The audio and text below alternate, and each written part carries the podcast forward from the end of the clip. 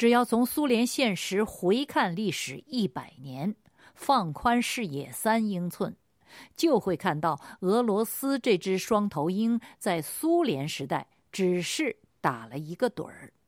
他在一九九一年复苏之前做的梦，依然是一千年以来俄罗斯的梦。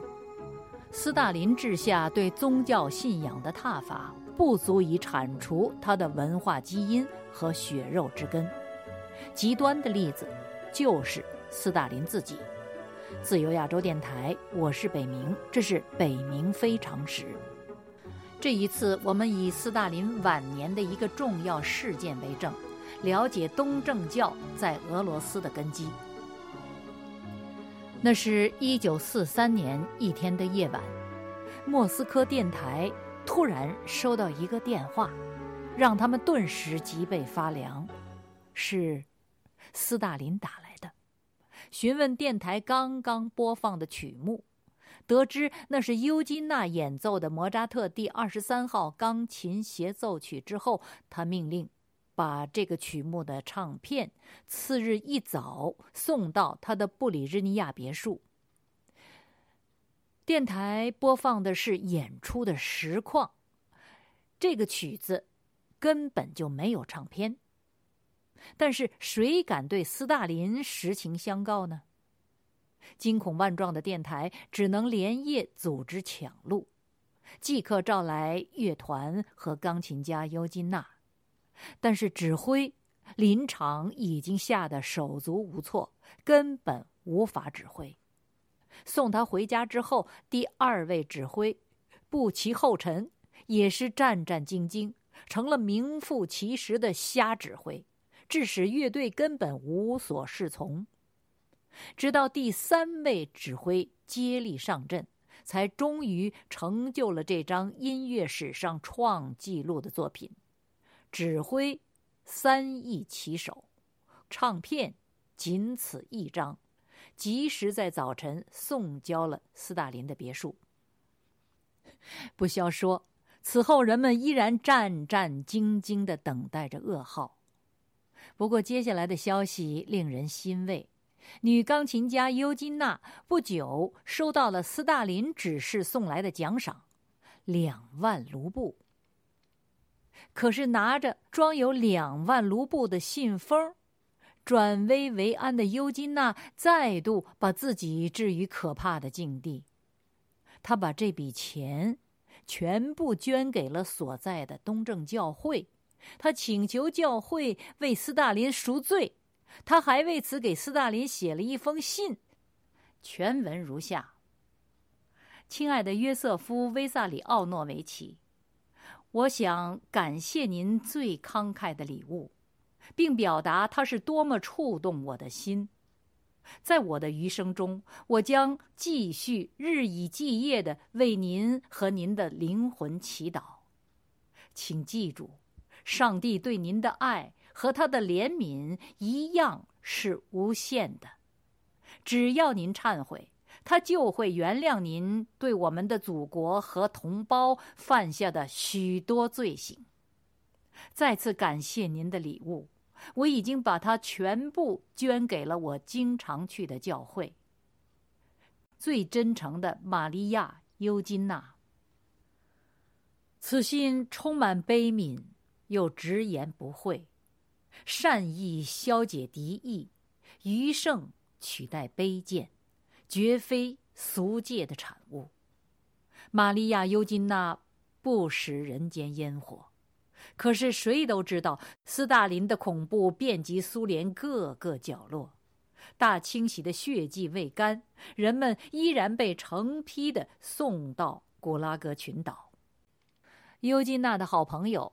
著名的诗人曼德尔施塔姆，因为写了斯大林讽刺诗，抨击那位克里姆林宫里的山村野夫，在大清洗中两次被逮捕，判处劳改，一九三八年死于劳改。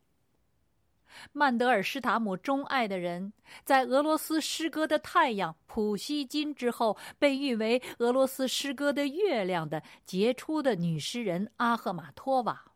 被苏联政府公开羞辱、污蔑为荡妇兼修女，挣扎在苦难之中。她的丈夫，诗人古米廖夫，因为用十字架做标志蔑视布尔什维克，遭到逮捕，已经被处决。他的儿子在大清洗中先后两次遭到逮捕，受尽折磨。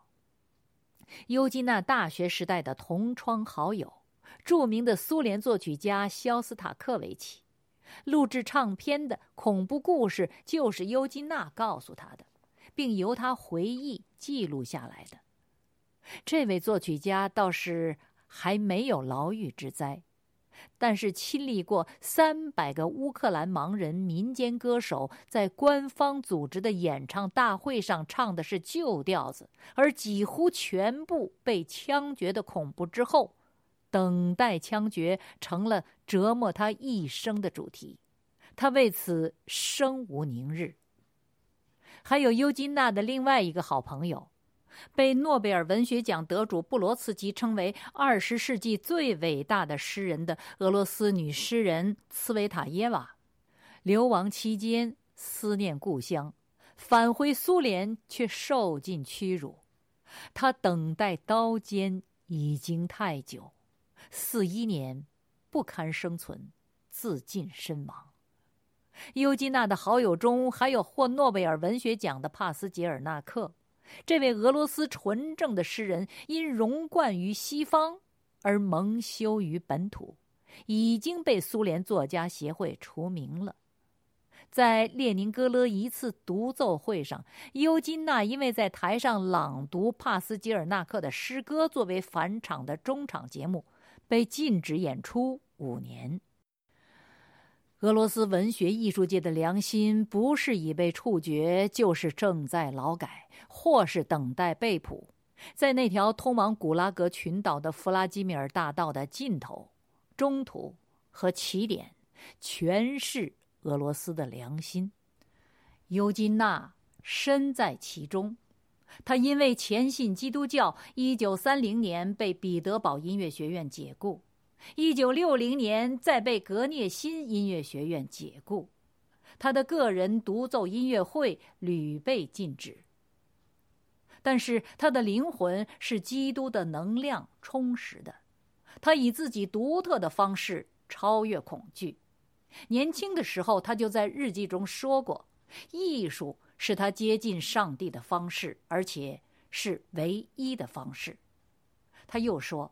一切神圣的东西都是首先通过艺术，通过它的一个分支音乐向我敞开，这是我的使命。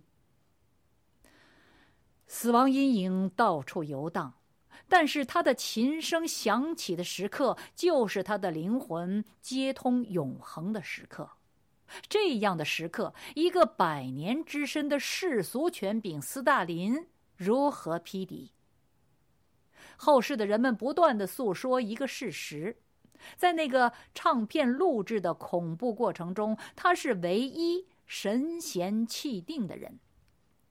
他可以从容不迫的为斯大林这个特殊的听众录制钢琴协奏曲。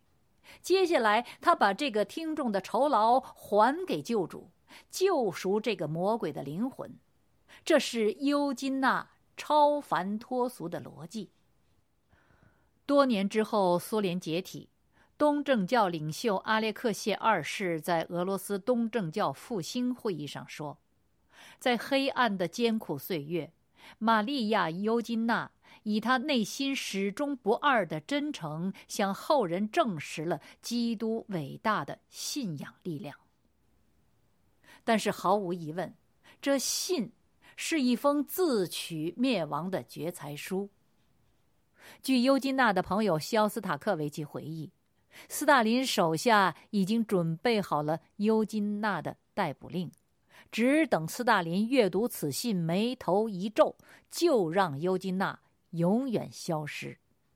但是肖斯塔克维奇回忆说，斯大林一言不发，默默的把信放在了一边，旁边人等着的皱眉头的表情。也没有出现。最后是斯大林遣散了身边的人，就此安兵不动。让后世不得不叩问上帝的是，直到死，斯大林也没动尤金娜一根汗毛。更让后世着迷而沉思的是，斯大林自己的死亡现场。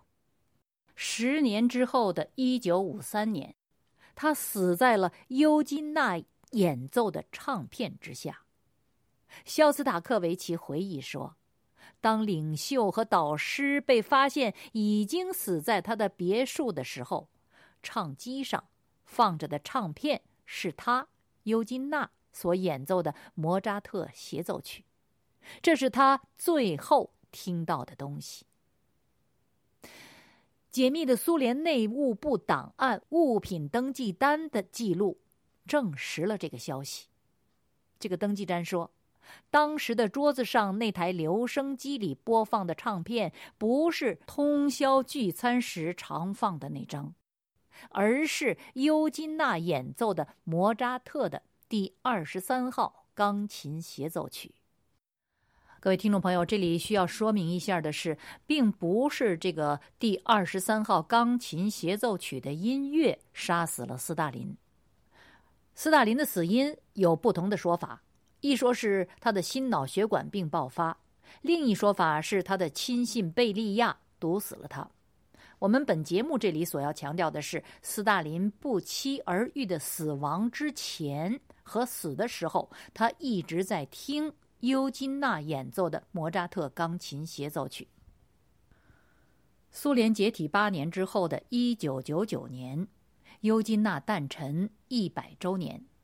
俄罗斯重新整理了他震动斯大林的那场音乐会的曲目，并录了音，传祝后世。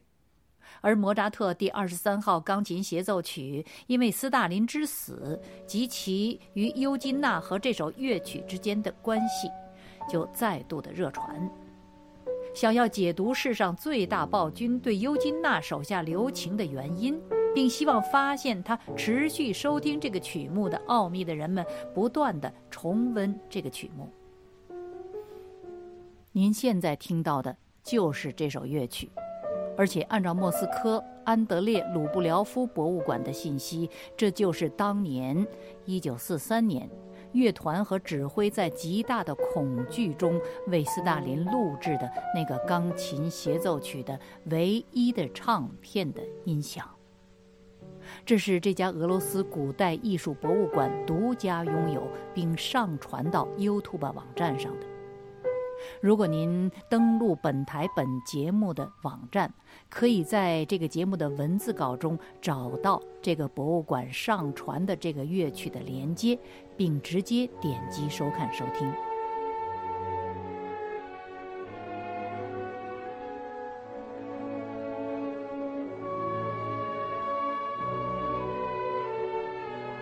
这是这个乐曲的第二乐章。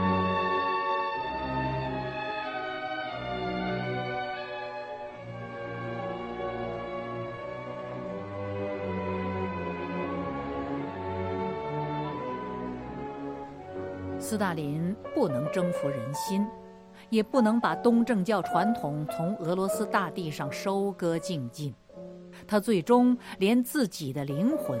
也不能征服。称自己的改革主张为道德立场的戈尔巴乔夫，可以坦然地告白说自己是个无神论者。但是迫害致死四万多神父，关闭了百分之九十八的俄罗斯东正教堂的斯大林，在心底最深处却不能完全摆脱上帝的影子。俄罗斯东正教信仰土厚水深，让我们把斯大林死前依然在欧洲流亡的俄罗斯杰出的宗教政治哲学家别尔加耶夫的洞见再温习一遍。他说：“俄罗斯的无神论、虚无主义、唯物主义都带有宗教色彩，就连那些不仅没有东正教信仰。”而且开始迫害东正教会的人，在内心深处也保留着东正教所形成的痕迹。斯大林之死引发后世无数的关注、沉思和解读，人们，尤其是基督教界，没法子不把斯大林之死与上帝的影子联系起来。但是很少有人解释这个影子来自何处。要解读斯大林晚年的故事，还需要几乎一集的篇幅。下一集，我们依据被社会广为忽略的斯大林生命中的一些重要事实，来探查这个无神论暴君在生命的晚年和最后的岁月出人意料的行为方式的原因。这是自由亚洲电台，北冥非常时，我是北冥，我们下周再会。